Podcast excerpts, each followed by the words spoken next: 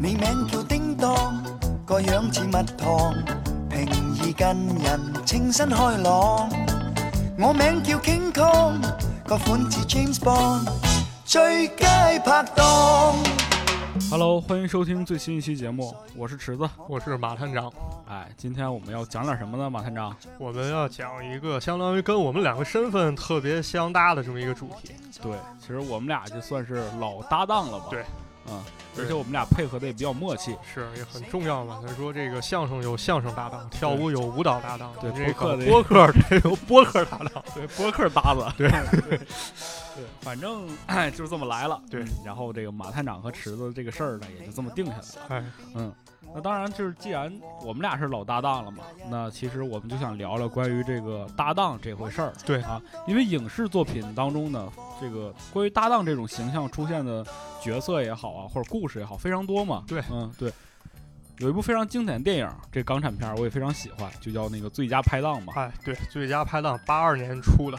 这个由非常著名的许冠杰老师和麦嘉老师两个人联袂主演。是，我记得《光头神探》对，挺有意思的。反正这两个人当时这部电影还是挺成功的吧，对，嗯非常可以说非常成功。对，而且他是当年这个票房冠军吧，可以说，而且是香香港当时那个时期第一部冲破两千万票房的一个电影。对，最终票房是两千七百万，当时连那个贺岁片儿《少林寺》还有成龙大哥的《龙少爷》都被都被击败了。哦，就这么有名的电影都被击败了。对，嗯，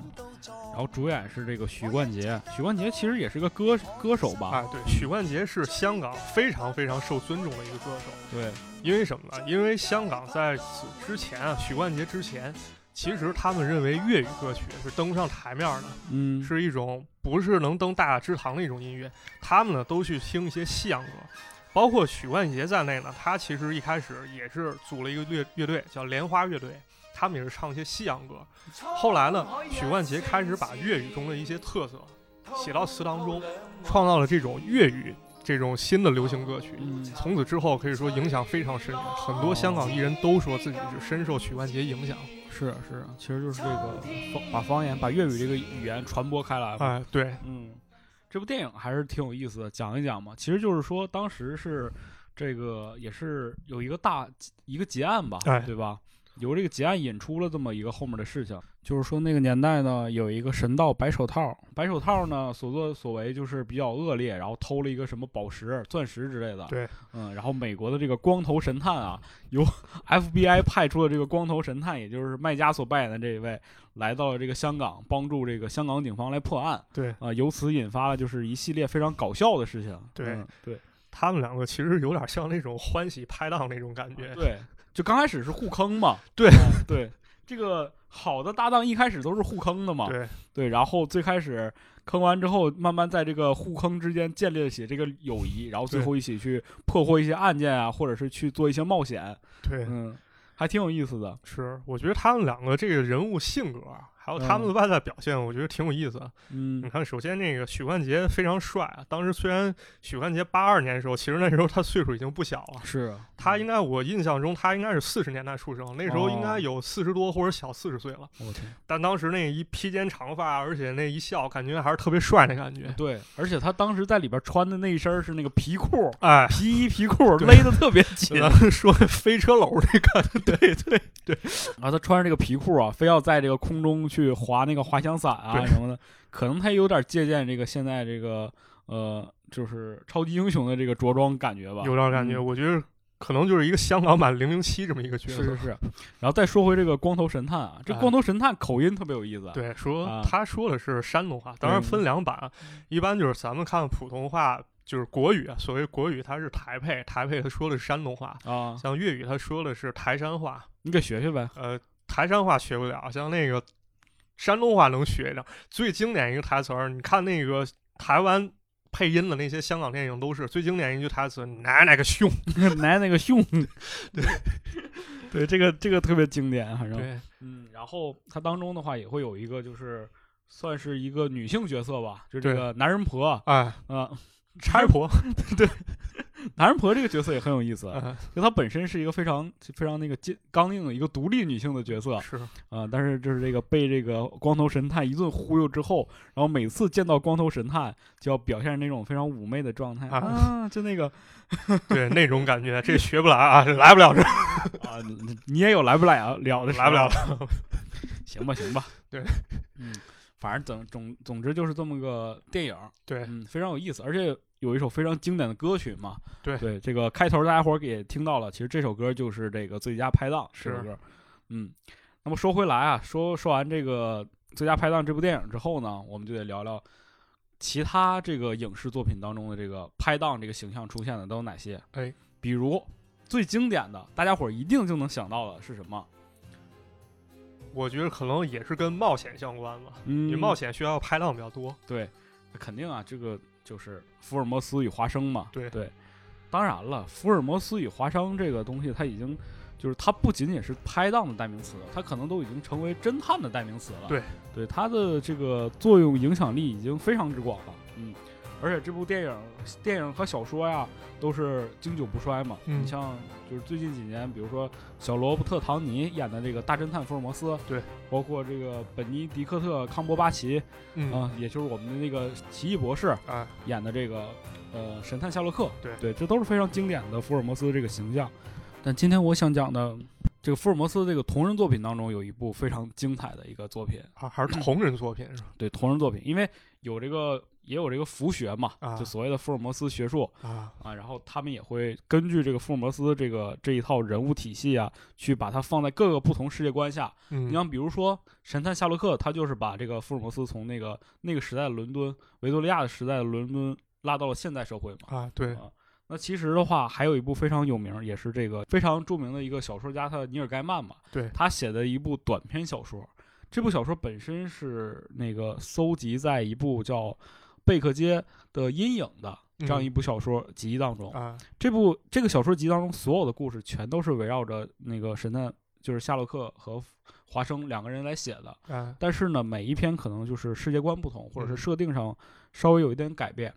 但它大体上世界观都是存在在这个我们非常就近几年也非常火的这个神话体系，就是克苏鲁体系下。啊，嗯，对。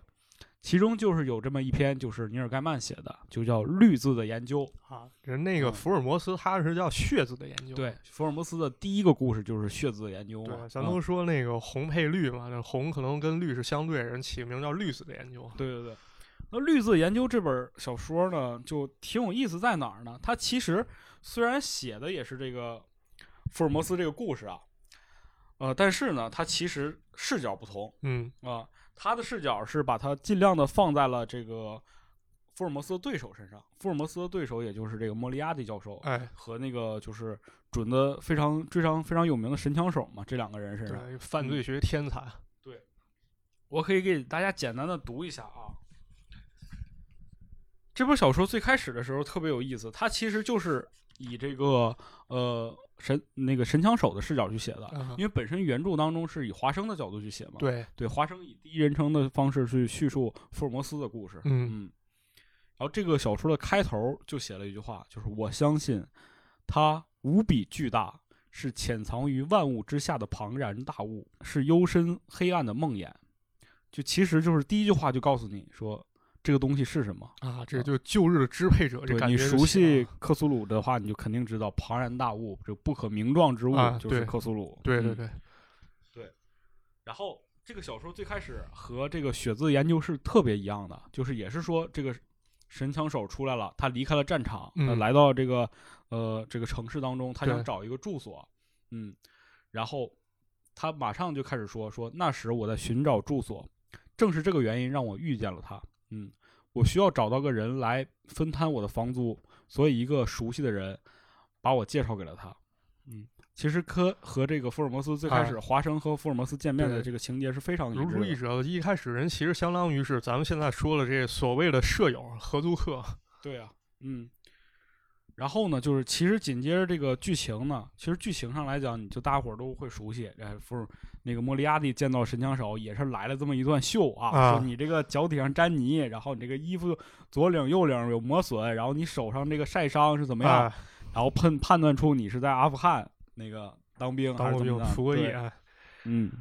反正这一套下来，那肯定就是把这个神探神枪手给征服了嘛。对啊、莫里亚蒂教授这个，呃， 也是魅力吧，个人哎魅力非常强。嗯，然后两个人就住到了一块儿啊，发生了一些不可描述，不是 啊、我的意思是说呀，不这个不可两个人就名状开始开始进行判案了啊，然后这个故事紧接着就进入到说是这个苏格兰场，嗯一个非常废物的警察来找这个莫里亚蒂教授找麻烦啊，说这个不是找麻烦啊，啊说这个有案子了啊说这个有一个人死了，嗯，这这个死的人呢不一般，他呢是一个皇皇族血统，嗯，啊，不简单皇族血统。然后他们到了这个现场之后，发现呢，这个墙上就有这个绿色的字体。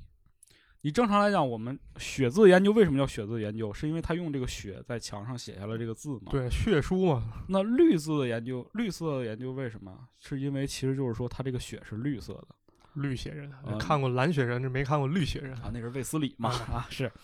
那也就是说，其实这个它其实就是克苏鲁下面的一个眷族嘛。啊呃，熟悉克苏鲁小说就知道，克苏鲁这些神啊，就是支配者是有一些眷族的，也嗯就是说他们的后代啊，或者说他们有着他们一些血统的这种奇异生物。对嗯，那这个就是皇家血统的人，嗯他其实惨死了。啊嗯，然后呢，具体的剧剧情呢，我也不是。每一个点都要详细的介绍到，嗯咱们紧接着就讲到，就是说他其实，在破案当程中被这个当世的女皇召唤了啊啊，收到了接见受到了接见，然后他们就来到了这个皇宫里啊。到这儿之后呢，他就发现这个皇宫里就是非常的这种就是阴暗啊，嗯然后非常的这种就是有这种古老的感觉在。然后坐在那个皇皇位上的这个女皇，非常非常经典的克苏鲁形象，就是一个触手啊，然后这种像像人形人类人形的这么样一个章鱼之类的这种形象。对嗯，然后女皇呢也是通过这种就是低语啊，包括让她产生幻觉的方式和她沟通，啊似乎在交流一些东西等等之类的吧。嗯，反正整体小说感觉呢就是一个非常克苏鲁的，但是它又夹杂着这这种探案啊，包括这种本身原本这个福尔摩斯这个他。角色的这些魅力在，我觉得这个嗯小说是非常有意思的。对，嗯我觉得也是非常值得一读的这么一个作品啊。是的，是的。咱们再说回这个福尔摩斯与花生吧。哎嗯，这一对儿千年 CP 吧，啊，百年 CP 反是正，呃，也是深受人们喜爱吧。对我从小的时候就非常喜欢看这种侦探类的小说，推理、嗯，而且你在这个它其实相当于是这种世界经典名著都会推荐的嘛。，对，确实，因为小时候确实去书店看啊，他写世界经典名著，嗯，下面有福尔摩斯，包括书上有时候他也印这几个字。对对对对对，这是世界经典名著，或者是学生必读这几个字儿啊。对，就是学校推荐书、嗯，反正但凡就是但凡加上这四个字儿的书，我都不爱看。但那肯定只有是福尔摩斯和花生这个这一套整个探案集，我是非常喜欢的。对，嗯，反正这个就是我们非常熟知的福尔摩斯与花生这对儿搭档吧。嗯，嗯好，这说完了。刚才我想了一个点啊，就是咱们说这个福尔摩斯啊，他是一个侦探，对吧？他去探案，但其实呢，福尔摩斯人确实有两下子，这两下子还体现在他身手方面。这福尔摩斯会一种武术叫巴顿术，啊，这侦探会武术对，谁也挡不住嘛，嗯流氓也挡 不住。对这是一种英国绅士的武术。嗯那么讲完这对搭档了，咱们再给大家讲另外一对这个练拳脚的搭档啊。这个大啊家肯定，尤其是男生，小时候我觉得应该都接触过，是啊，双截龙，呃双截龙，哎对呦，双截龙快这使用双截龙啊，不啊，是那它个，使用双截龙、双截棍。对，这双截龙跟双截棍特别容易混啊，这可能也不知道怎么回事儿。这个呢是怎么说？当时双截龙这游戏在开发的过程中啊，他们这开发组有很多人都是李小龙的粉丝。嗯，李小龙练的是什么拳？截拳道。截拳道他自己对开发的嘛，对他自己融合了很多武术之长，开发了一种最新的武技，嗯，集百家之长，海纳百川，叫截拳道。那么这个截拳道呢，它在游戏中体现，把它改名叫双截拳。啊，这么来的，对，有一对兄弟叫比利和吉米，他们两个都姓李，嗯，对，都姓李，他们练的就是这种双截拳。其实就是为了致敬李小龙吧，啊或者对是说非常喜欢李小龙。没错，就是包括咱们看那个二零零三年的时候，GBA 又出了一款双截龙比较新的游戏，哦，它的封面儿就是仿照两对兄弟，仿照李小龙跟罗李氏在龙争虎斗当中两个人摆的那架势。哦，就是对着那个，哎，对，嗯而且包括游戏中啊，它有时候也会出现，比如像李小龙隐隐绰绰看见一个海报，特别像《死亡游戏》那海报。啊，是是是，对，这个是其中的一个来源啊。当然，这来源还有，咱们玩双截龙的时候，那时候可能看卡带它是日文看不懂，嗯但大致意思呢是，一九叉叉年啊，发生了一起核爆，核爆之后呢，整个世界变成了一个无政府式。还是个世界末世的一个，哎，没错。然后咱们再看啊，这个比利里还有吉米里，在游戏中像素点儿可能看不出来，但如果看一看海报或者那些敌人，比如这敌人留个莫西干，嗯，这敌人特别肥肥硕，身上都是大链子，嗯，你拿骂着谁大呢？铁 锤，这像什么？是不是特别像《疯狂的麦克斯》？哦，是有点点儿儿那这意感觉思，对吧？嗯而且总体感觉呢，我觉得还是跟北斗神拳挺像的。啊，对，这都是末世状态下嘛。对，啊咱看嗯北斗神拳，北斗神拳是怎么回事？北斗神拳这个权四郎，他心爱的女人被抢走了，然后他不是要试制是把爱追回来吗？是啊，对，双截龙也大概是这么个意思。啊嗯这个主角哥哥和弟弟，哥哥叫吉米，弟弟叫比利。哦比利女朋友呢被邪恶组织抢走了，然后哥哥弟弟两个人去救，一路上打打杀杀，嗯把这敌人全部制制服。制服以后呢，结果发现哥哥是坏人。哦啊，相当于两个人，最后反派是哥哥，最终大 boss，两个人打一架，这是第一代内容。还挺有意思的。对我觉得但这是个就是哥哥是坏人这个事儿，再不就是爸爸是坏人这个事儿，在过去非常多。啊，这个事儿我也是最近才知道，为什么？因为双截龙在这个 FC 上第一代实在太难了，嗯，对，打不通。然后在之后几部也是非常精彩，比如说像第二部，第二部以后他们的招数就越来越漂亮了。比如说嗯咱们那时候都练了，打之前都练，他会踢那旋风脚，是是转，在那对个单脚，然后另一只脚抬起来转。对，什么龙尾旋风脚，还有蹲到地上，然后突然一个飞膝把敌人顶走。是，对，这个是我觉得也是比较经典的一个对于男孩来说搭档。为什么呢？它不光是游戏中的一对搭档，其实也是对于现实生活中一对好朋友的一种体对，现。两个人可以一起玩儿嘛。对，不光可以一起玩儿双截龙，我记得有一个模式，这两个人可以互殴。 啊，就是变成那个什么了，变成街霸 了又。对对，很容易变成街霸。所以说，如果两个人想真正把这个游戏打通，在现实生活中，这两个人必须也是配合非常好的一对搭档，嗯否则一不小心给人来一肘子，是吧？把人打下去， 是，这就让我想起那个了，魂斗罗嘛，哎。魂斗罗也经常是双人一起玩儿嘛。，对，魂斗罗也是。魂斗罗，我个人认为，其实他是把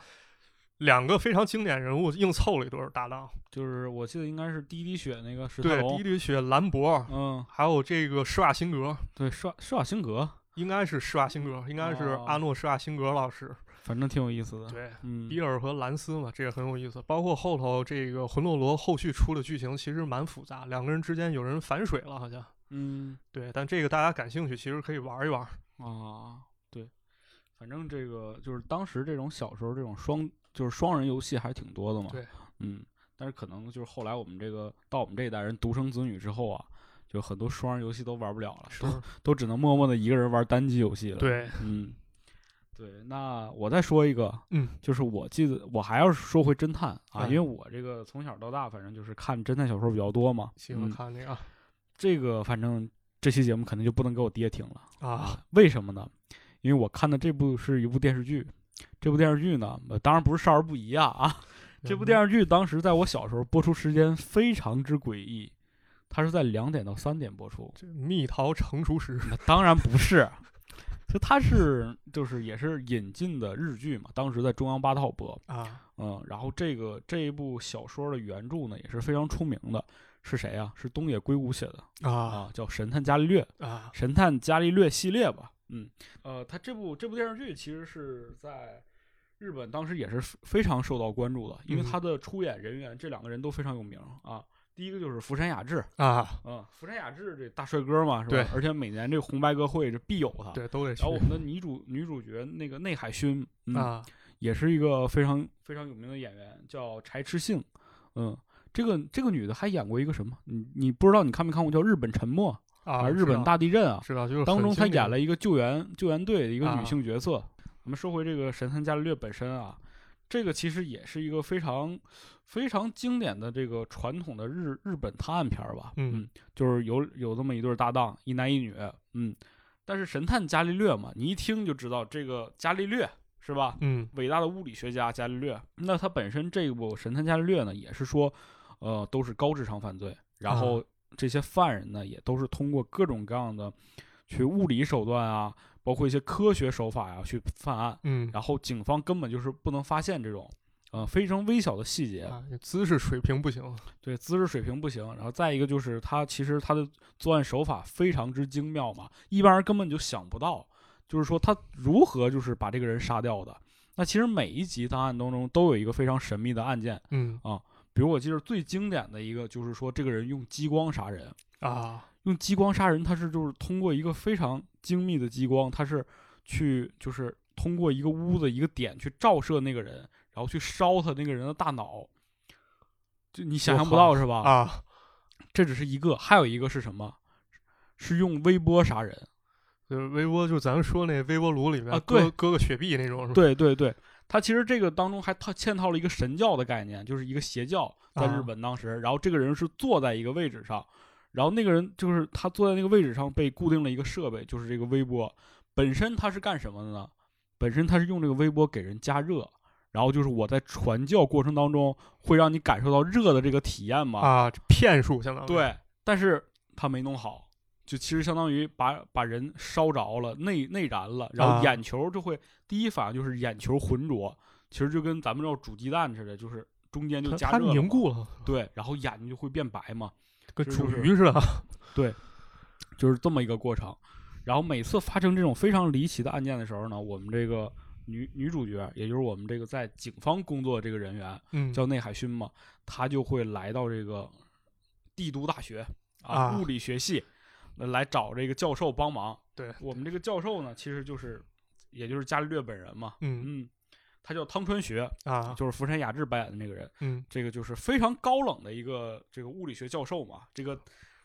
平时也不言语是吧？对平时也不言语，反正说话了都是那个那种呛人的那种话，就是啊你那个傻逼啊，一一聊把天儿聊死那种。对对对，反正就是这么一个形象。那毕竟长得帅嘛，啊我，们那这个那那没事儿，那没事儿。对我们这个也女主角，反正就嗯，哎你帅，你有道理啊啊，嗯你帅，你说啥是啊啥。颜值即正义汤川学呢，也是在这个帮助警方不断的去破案，然后因为他他自己本身是一个物理学家嘛，所以说他首先观测到这些案件当中这些不寻常的物理现象，嗯也也由此就是把这些案件都破掉了，嗯。呃，这也只是就是说他普通案件嘛，但是对当然大家伙儿肯定都听说过一个非常著名的，就是他也是神由神探伽利略这个衍生出来的一部番外篇，叫《嫌疑人 X 的现身》。啊，这个国内好像前两年还翻拍了吧？对，好像这好个像苏有朋导演的，然后王凯他们演的。嗯、对，反正很火。一般去书店看书架上都会有这本书。对，神探伽利略，然后他也是神探伽利略旗下的嘛。嗯，啊，包括还有一本叫《圣女的救济》，嗯就这两本其实是独立成章，就是出独立出书的。啊嗯，先讲先简单讲一下这个嫌疑人 X 的现身吧。啊可以对因为大家伙儿可能如果喜欢东野圭吾的，肯定会看过这本书。对，嗯，讲的就是说，呃，有这么一对儿母女，呃，母子还母女了，反正就是她受到这个丈丈夫的家暴啊，嗯然后这个两人一气之下就把丈夫给杀了。啊，啊。但是呢，他们有一个非常友好的邻居啊。这个时候，主角出现了，这个凶手出现了。啊，这个邻居呢很有意思，他首先他和汤川学是同学啊，在大学的时候可能是同学，俩人还嗯认识了同学就说明什么？说明他智商很高。啊。这个人呢研究数学，他就研究各种各样的这种算法呀、数学之类的事情啊、呃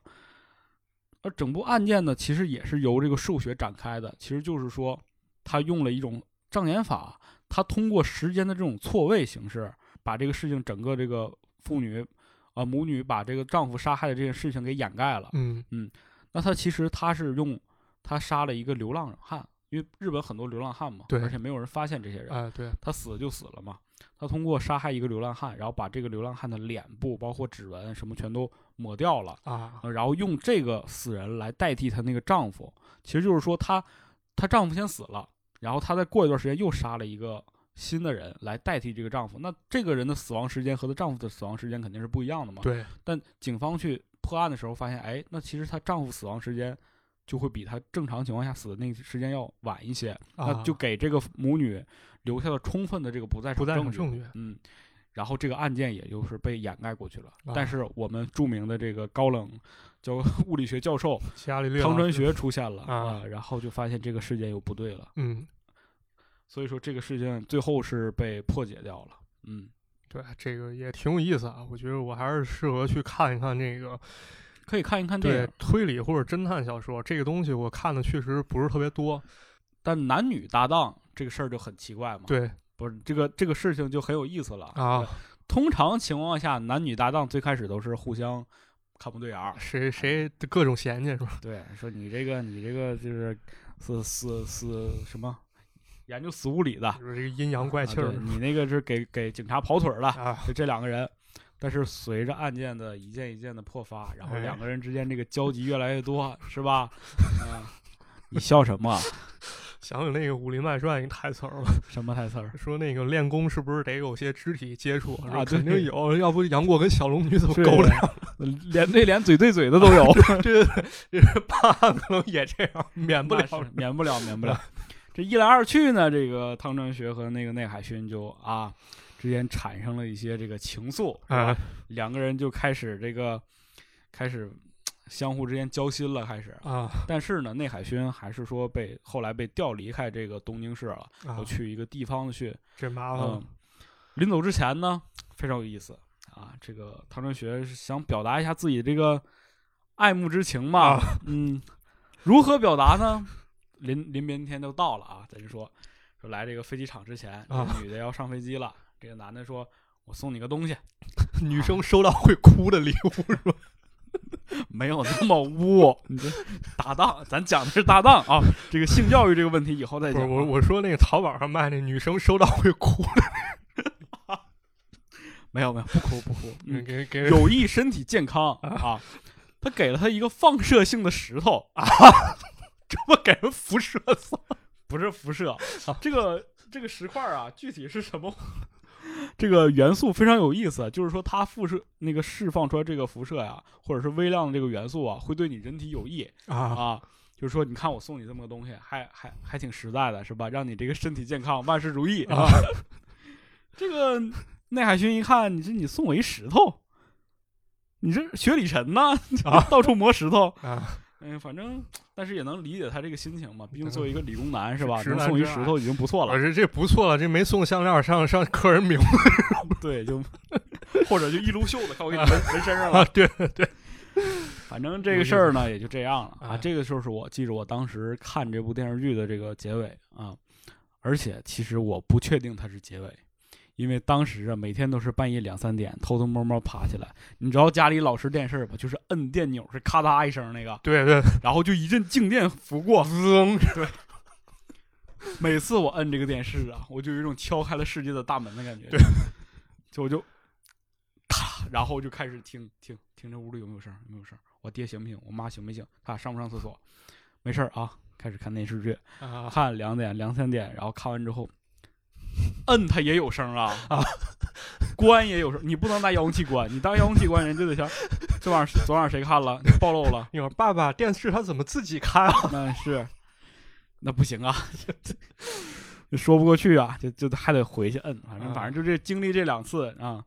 然后后来之后可能就是实在是不行了，这个后来可能是什么什么情况，反正这个电视就晚上看的时候，这个声音就特别的大呲啦呲啦的，啊、因为他白天吧，然后啊那段时间就是。家里头，我妈爱看一个什么什么电视剧，反正然后那个说也是韩剧啊，什么啊什么，看了又看之类的，爱爱了又爱反正就这种。然后他那个韩剧当时那声音特别小，所以会调特别大，啊，然后他就关了嘛。对，最怕这种那你说这玩意儿，他要是说我开了吧，然后我能控制音量还行，对还不行，还不能说先把音量调小再对开， 你看，好消息，好消息，就完了就废了，就就今儿晚上甭睡了，就是你爹就给你来一大好消息， 呃没，我觉得应该没事儿。你毕竟你看的还是一正经片儿，谁信呢？ 谁信呢？大半夜的，还是俩日本，日本，你想想啊，日本的一男一女的角色的这个电影儿，两点三点放。 不是他也不该在电视台上放。哎哎，那就不管了， 挺有反正意这个思后来就没没没看到结尾，反正也算是就看到这儿就结束了。哎啊对，嗯这也不错，就是长长了知识，但知识还是 来来之不易的吧？对，对，非常不易。吸取嗯文艺作品啊。哦，这说完了，我再跟大家说一个吧。还有，对，这个其实探案之类的，或者说推理类，其实我看的不多。你别看我叫马探长，但我对这其实一窍不通。你这骗人啊！你啊属于我欺骗消费者呀、我这期关了，不听了，对，别听，别听，不听了，听什么呀？听什么呀？北北求你赶紧听吧，听吧听吧，听我听跪了，我 跪了。跪下跪下。呃，我特别爱看的一个啥呢？它其实也不算推理小说吧，它是一个漫画，啊叫《丁丁历险记》。啊，钉钉丁丁，对，《丁丁历险记》啊，这自己就跑了吗？呃，不是，不是那个《丁丁历险记》，丁丁是个人儿啊。其实他正经来说，他不算一个侦探，他是一个记者。嗯对，这个故事发生是在二十世纪初，应该啊那个时嗯候还没有发生第二次世界大战这么一个背景。哦对，丁丁作为一个记者呢，他有点类似于咱们现在这种调查记者，他会去往世界各地，比如说美国这块儿出现黑帮连环杀人事件了，哦，他就敢于过去把这事儿揭露出来。同时呢，他还惹了很多麻烦，所以他的整个生活都是不断去查这些新奇的事件，把它报道出来。嗯记者啊写成这稿个职业还挺有意思的。对你像我超人就是记者，对，就经第一时间冲到危险的第一线，然后不会被别人怀疑嘛。是，嗯如果要是你发现你一个记者朋友经常出入这些比较危险的地方，那他能够全身而退，一定要尊重他。那他可能就是个钉钉是吧？哎，对，不是丁丁就是超人，丁丁超人 嗯。然后这个看似跟搭档没什么关系，但其实这个丁丁有一个不太会说话的一个拍档，是他的狗，他的狗呢叫白雪，哎啊，白雪，对，也翻译成叫米鲁，但那个英文是 Snowy，他可能是因为这个作者他是比利时人，叫埃尔热，啊嗯他当时属这个写漫画最早的时候，他并不是用英语。然后呢，这个丁丁就跟他的这个狗白雪到世界各地去看各种新奇的事情，然后去过好多种地方，比如说他们去这个黑金之国去调查这个石油的事情，哦，然后包括他们还盯上了一个这个走私鸦片的集团，这个鸦片集团把鸦片藏在埃及金字塔里面，嚯，对，丁丁跟白雪去了以后，然后他们被当时毒气迷晕了，然后他们以为中了法老王的诅咒，包括他们还跟那个外星人有过接触。哎呦呵，对，而且呢，还有就是像玛雅文明，其中也有涉及，玛雅还是印加文明，那个叫七颗水晶球，就是大概这种故事，他们非常非常的有意思吧，就是到世界各地去冒险。然后说到这儿呢，其实还想跟大家再说一个，丁丁在生活中，就是他在故事当中有一个好朋友姓张，这个角色呢叫张仲仁，啊我以为叫张弛，呃，不是张弛，呃张仲仁也叫张仲文，他是丁丁的一个中国朋友，啊，对，哎跟咱们比较有关系。中国人对这个故事从什么时候开始呢？它是有一个单独的一个故事叫《蓝莲花》，讲蓝莲花又来了，这梗又 来了，不是说不让玩 心的，好吧？好，对，这故事讲的是呢，丁丁他来到了中国，他一嗯开始是在印度，然后突然收到了一个日本人来信，需要他哦来英中国一趟。他等会来儿了，你这这有点乱，这个人当钉钉在印度收到了一个日本人来信，要他来中国，来中国，但是你要考虑当时那个时期，当时那个时期还没有发生第二次世界大战，嗯，当时时间应该是一九三一年。你像一九三一年，在这个节点，一个嗯日本人找他来中国，然后丁丁并没有多想就去了。结果去了以后呢，发现自己中了埋伏。紧接着牵出了一起特别大的事件，他发现呢有很多日本人偷偷的把上海铁路给炸了。哦，对，在此过程中呢，丁丁跟一帮中国一些相当于是反日志士，嗯他们达成了一致，相当于这帮人他们一起呢，把日本人炸铁路这个事儿揭露出来。咱们再想一想，这个是不是挺像影射当时日本把咱们铁路炸了这个事情？是啊，对，其实就是这样。在此过程中呢，丁丁还认识了一个小男孩儿，他就是咱们刚才说的这个张仲仁。哦，这个人呢是丁丁现实生活中啊，不是丁丁了，丁丁作者埃尔热现实生活中的一个朋友，他是一个中国人，叫张仲仁。嗯，张仲仁呢跟埃尔热相当于一见如故啊。当时怎么形容？他们聊天儿的话，他们可以连续聊好几个星期都不带腻的。哦，就跟咱俩似的，对，俩人关系非常好。嗯，张呢就给这个埃尔热介绍了许多关于中国的知识。张呢第一次了解到远东中国原来有这么多中国这么吸引人的文化。博大精深，对，嗯然后在这个日本人侵华之后呢，这个埃尔热和张仲仁他们两个。把这个编成了一个故事，就是咱们刚才说蓝莲花，干通过粮漫画的形式向世人揭露了日本人的他们这个阴谋。嗯，对，我我们国家没有把它选入教材嘛，我觉得这个在当时啊，现在是没有，但是当时在咱们国家七零后非常之火，嗯，包括咱们小时候中央台也在放，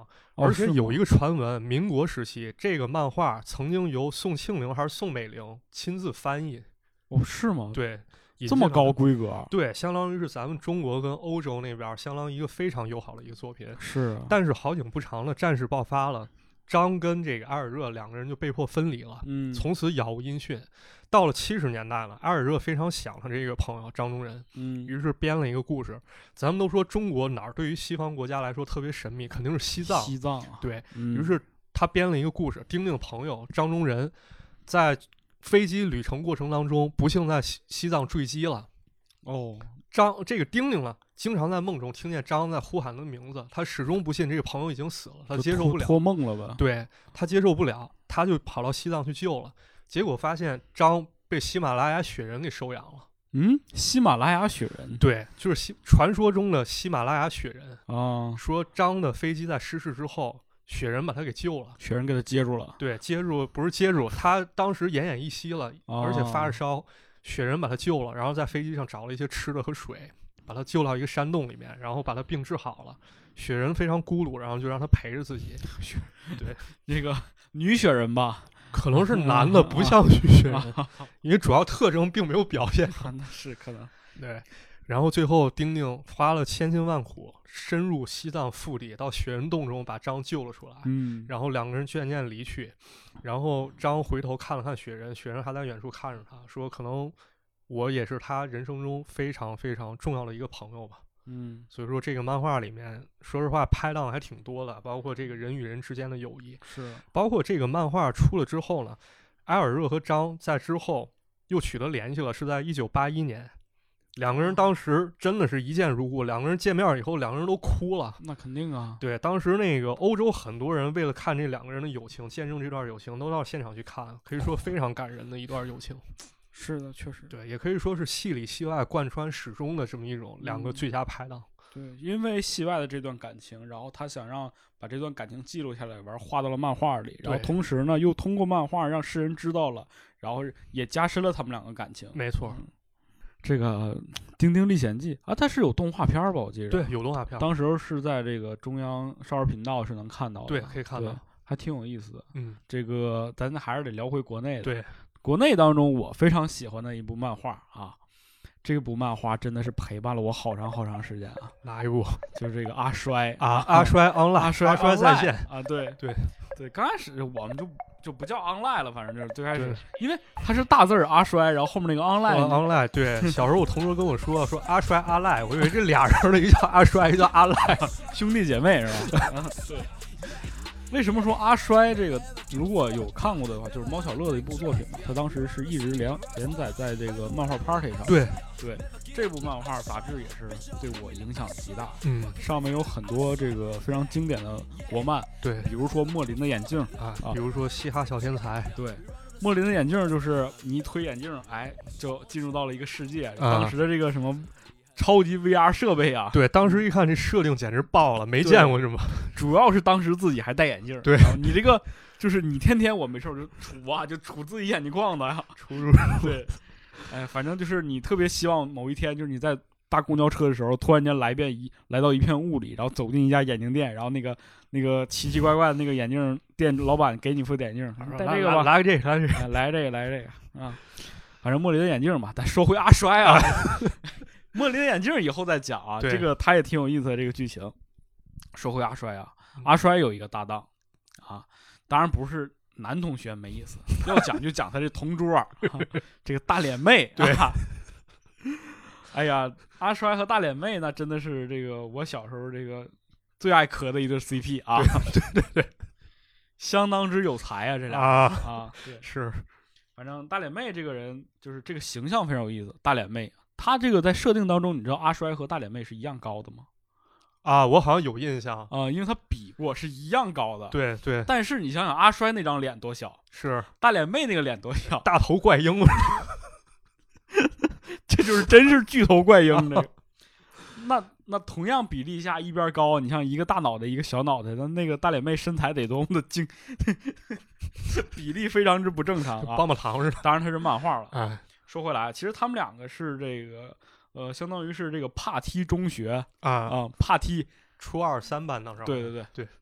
他俩是同桌，对啊，这俩人同桌就是同桌嘛，是吧？哎我们都有过同桌，对，也都有过女同 桌。又勾起了马探长，哎呀，对对一些精彩的回忆，来不了，来不了，啊。这个跟女同桌嘛，是吧？往对往就要发生一些，是吧？是嗯、非常非常非常非常愤愤怒的事情。 对，当时反正真没有什么不可描述这感觉。对啊嗯，到时候当时那个小学男女但凡坐同桌，那中中间指定有条线，对，三八线儿，对，三啊八线你女生必须得拿一个那个小粉笔头搁那儿划一个，啊你胳膊不许过来。 对，嗯，反正就是那男的作为男的是吧？你好男不能跟女斗啊，啊，但当是时你都避免不同了你趴桌睡觉桌，啊这胳膊就蹭过去了， 啊，人就开始拿拿笔捅你啊，去去回回回回 收去，反正这是大脸妹啊。为什么说他俩这有意思呢？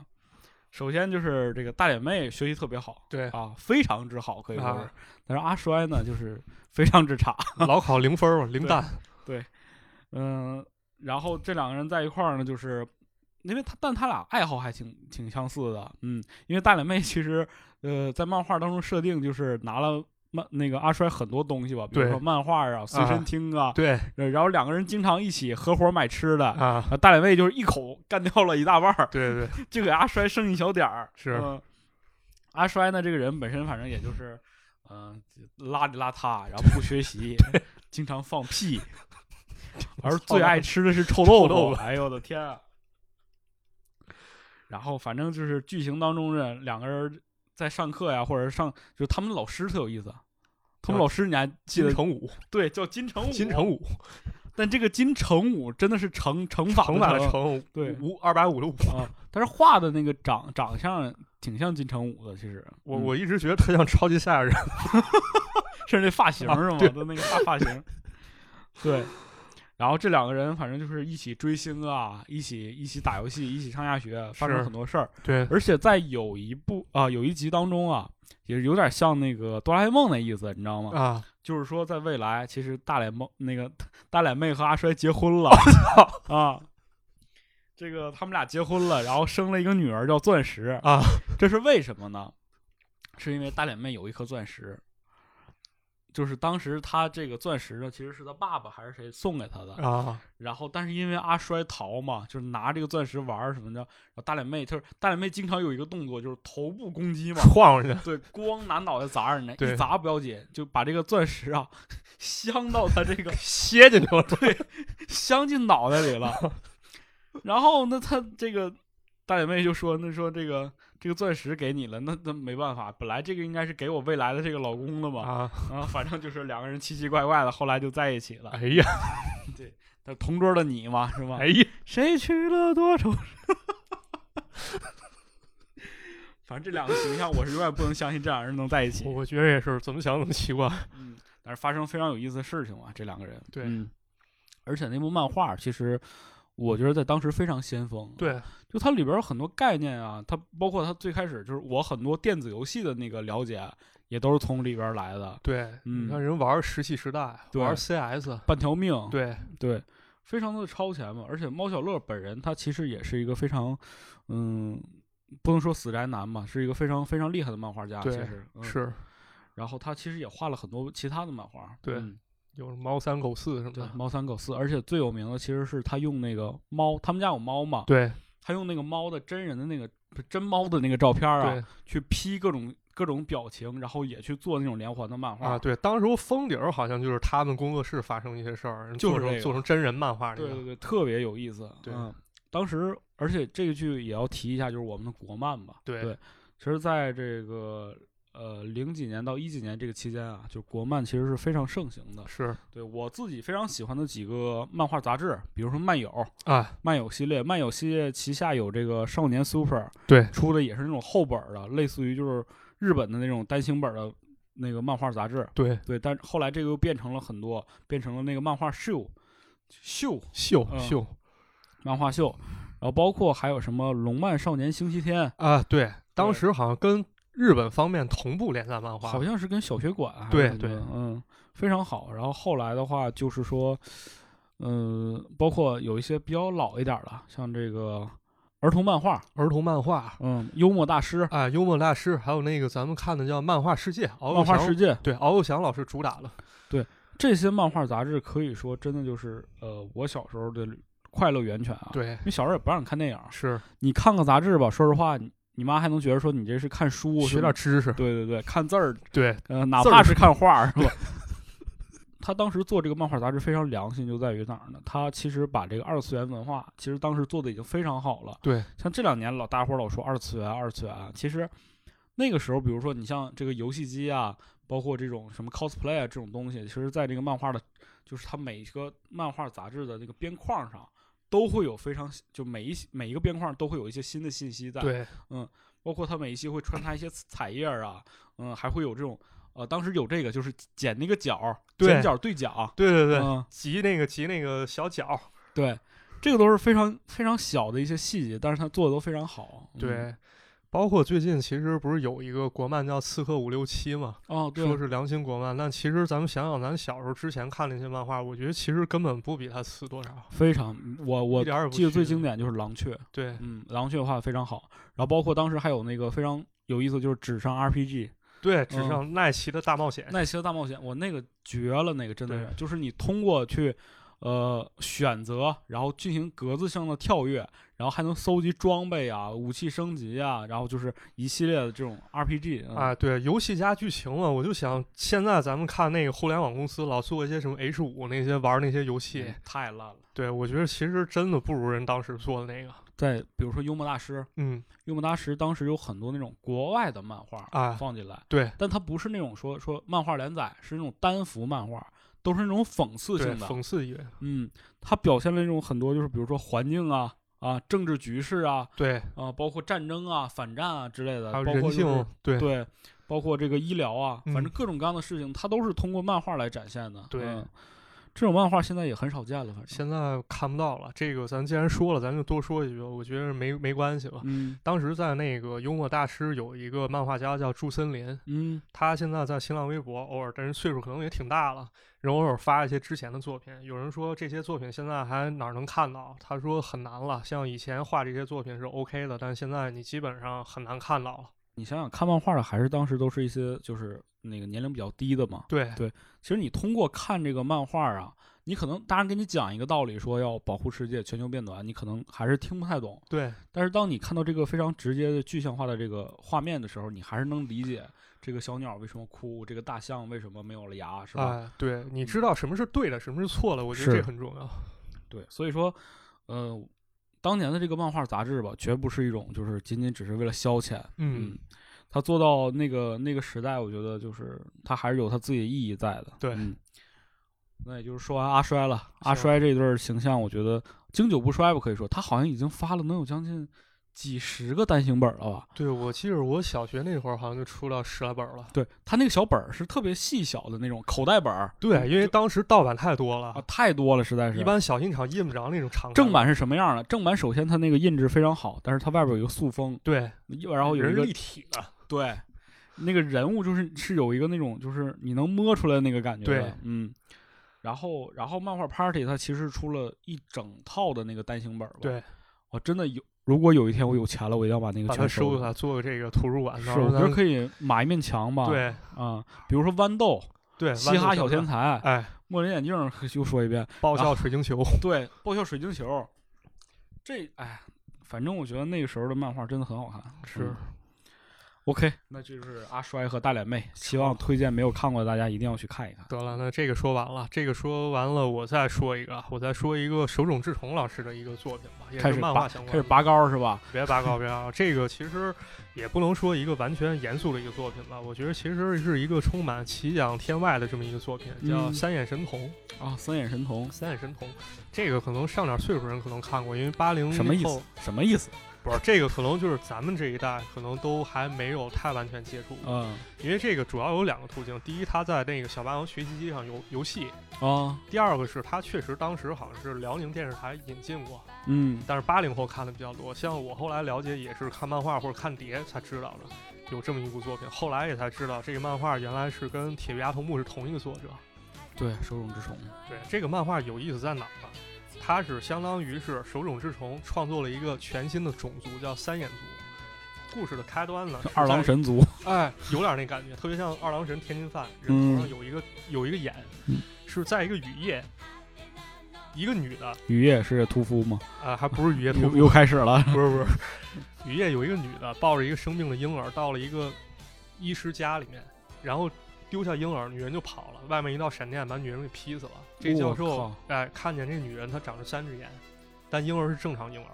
他在抚养婴儿长大的时候，发现婴儿慢慢也长出一个眼了，啊，而且随着他眼睛长出来，他智商变得越来越高。嗯，他学一门外语，看看书就能学会，然后就很能造一些机器人儿什么特别厉害的东西。天哪，我太需要学外语这项技能啊了。 后来才发现，这个小孩儿来路真的不一般，他是远古的彝族，啊就是超古代文明。也就是说，我们文明诞生之前，其实还有一个文明。啊，这那种个理论经常有嘛，对超级文明。对，没错。那时候正好日本这个创作的时候是日本七十年代，当时正热衷这种神秘主义的时候。嗯，他认为当时有一个部族叫做三眼族，他们的文明特别高超。之后这个文明覆灭之后呢，然后就诞生了我们的文明。然后我们呢，关于一些对于三只眼或者巫术这些嗯记忆，都是来源于这些文明的遗留。比如说咱们看佛像，佛像的头上都有一个圆点儿，对，包括这个可能就是类似于三眼族他们第三只眼。然后比如说巫术、魔法，那可能就是人家的意念力，因为他们属于高等生物。嗯，但是因为环境原因呢，这个部族呢慢慢的恶化，然后毁灭，才有了我们这些人类。那么这个主角呢，就是我们刚说那小孩儿，叫喜乐宝戒。这什么什么喜乐宝戒，喜乐就是日本浮世绘大师东周斋喜乐，哦源于此，叫喜乐宝戒。喜乐慢慢长大了以后呢，他野心日益庞大，他的目标就是把世界给他平了，把三眼族再重重振起来。只有他一个人呢，他也没法生育啊。好像他是有办法是把人改造成三眼人的。哦，，对，那么这个时候呢，就有一个更为关键的角色出现，他叫何登千代子。嗯，咱们说这两个人，一个叫喜乐，一个叫何登，是不是特别像咱们说的这个 Sherlock，还有那个 Watson？哦，，对，其实从这儿来的。你这故事讲晚了呀。没事，反正环环都能相扣嘛。咱这这一期其实都是有联系的。嗯， 对，这两个人就遇见了，一男一女。嗯这个喜乐呢，他头上有三眼的时候，啊他是智商特别高，嗯，但这个三眼一旦被遮住以后，它就变成一个低能儿了。 聪明的智商就没有没法占领高丽的，对，就 就就病毒就关闭了。 所以不是病毒就上去了。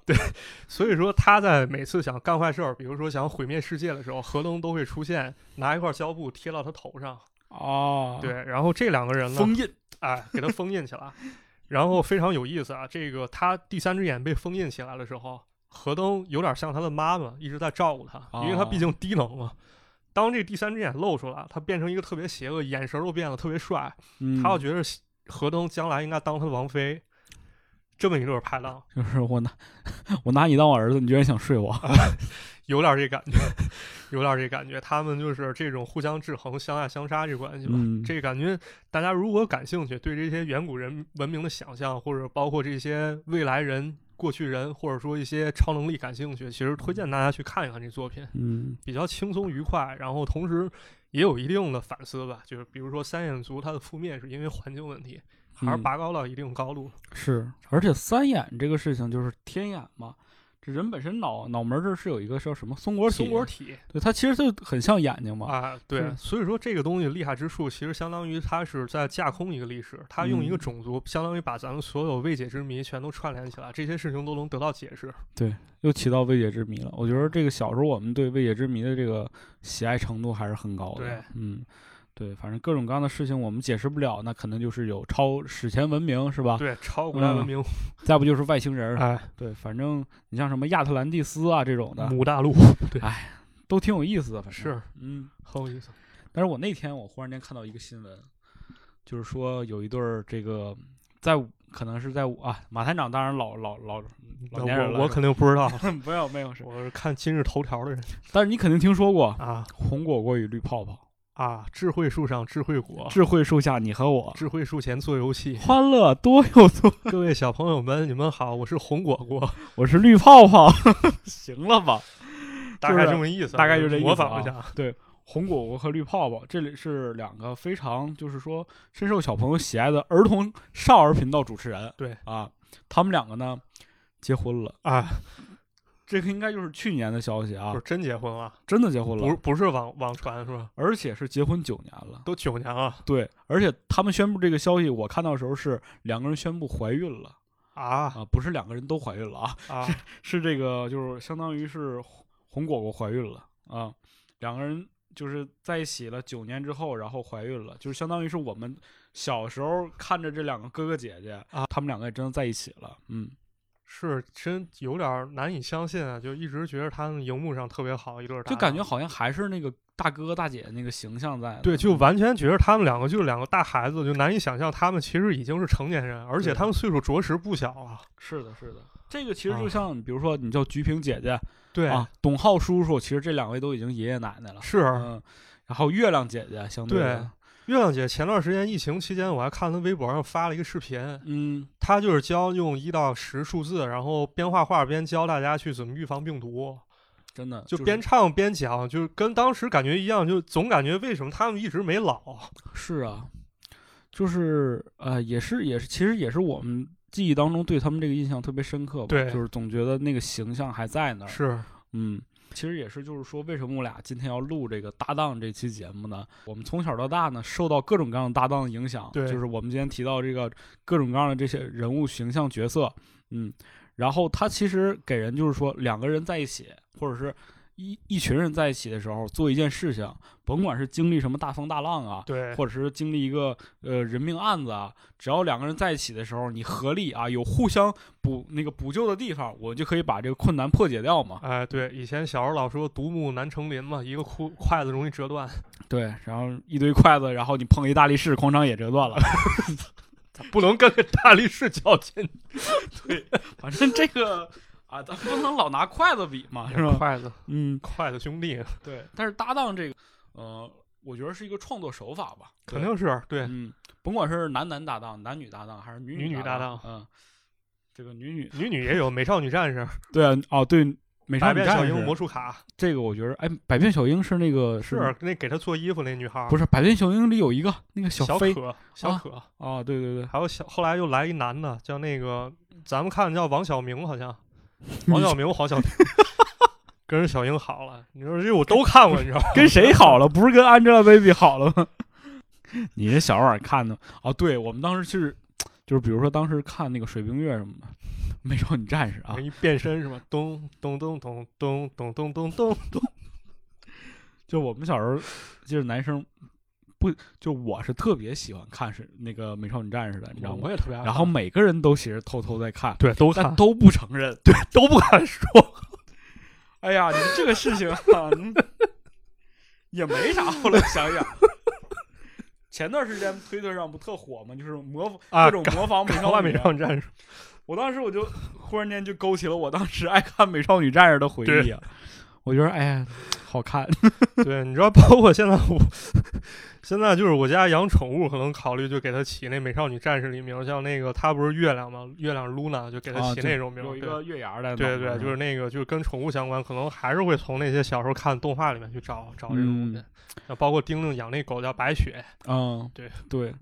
反正就这些各种各样的搭档吧。当然，当然还有，我也比如说那个恐龙特工队里边那几个是不是也是搭档啊？星际恐龙啊，星际，际恐龙，嘿，小心，哎，霸天龙，当心，对，啊然后包括你像这个，黑猫警长有嗯吧？黑猫警长跟白鸽侦探，包括那个白猫班长，人都算搭档，最后白猫班哎长命都搭进去了，完了，我没看过黑猫警长，我感是觉吗我只知道有这么个形象，但是没啊呃看过，就我现在想不起来具体的剧情了。嗯我觉得可以看，我觉得应该看看。现在看其实也不过是、白猫班长为了那个，当时有个吃猫鼠，吃猫鼠特别厉害，能把猫杀了。黑猫警长他们拿他没办法，啊，然后黑猫警长查资料去了，查完资料以 等后，会儿黑猫警长也查资料去了。对他得知道这吃猫鼠它是好像非洲那边那种动物，啊，他得查资料，查完资料以后关到资料室里面了。然后吃猫鼠他们想去捣毁，白猫班长为了不让他们捣毁，然后让吃猫鼠把他杀了，血吸干了，然后他也没把钥匙交出来。哎呦我天啊，这个忠肝义胆啊！对，我觉得我觉得应该看看，其实这种嗯搭档特别多嗯，你你一说老鼠，我想起一个舒克贝 塔。啊，还有米老鼠、唐老鸭，对啊，你这这反正太多太多啊，蓝皮蓝皮和鼠大大脸猫猫啊，对还有那个蓝猫淘气。三千问哎，这个搭档这个事儿，我觉得是没头儿啊，聊不完。聊完了。嗯，对。如果大家喜欢呢，我们以后可以接接着讲一讲这种盘点一下各种经典的搭档吧。对，或者您嗯说就是您那儿要有感觉你觉得特别好的这个搭档搭档，我们不知道，嗯或者说你特别愿意分享比较小众的一些，也可以留言告诉我们。比较小众，我就想到那个了，啊哪个这个这个小电脑和老箱子，啊啊，我知道，我知道这个。这个反正挺有意思吧？对，嗯这是一部西好像不存在的动画。好像不存在，好像好像发生了一些这个对，人们都以为是曼德拉效应，都说自己看过，但实际上不存在。但终于有人给他找出来了。对，反正挺有意思的对。嗯，不能再往下聊了，再往下聊啊没又头了越来没越多了。对啊，那本期节目就到这儿了，就到这儿吧。对。作为这个搭档，这个马探长和池子，未来会带来更多精彩的节目吧哎？是嗯我们两个也会继续搭档下去。的那今天节目就到这儿了，哎，就到这儿了，感谢各位朋友，拜拜。拜拜。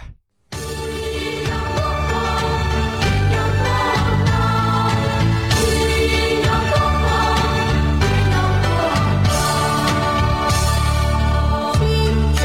眨着眼，月儿花纹好，会心托着长长的尾巴，彩虹来家乡。时光在飞逝，手里是多少？风儿吹起朵朵浪花，海洋开口笑。哦，只要你爱上儿歌，才懂了。一曲清凉的温情，一曲民谣。哦，只要你爱上儿歌，才懂了。一曲清凉的温情，一曲民谣。在圣巴特医院的化验室里，我们刚一见面，他就对我说看得出来，您在阿富汗待过，这句话，让我目瞪口呆，太神奇了。我说。不算什么。这个实验室里穿着白色长袍的怪人说道：“他后来成了我的朋友。从您端着手臂的姿势，我能看出您曾经受过伤，而且是非常特别的伤。另外，您皮肤黝黑，又是一副军人做派。考虑到您肩膀的特别伤势和阿富汗血居人的传统，在帝国广阔领土中，很少有会其他什么地方令一名军人如此饱经日晒、受尽折磨。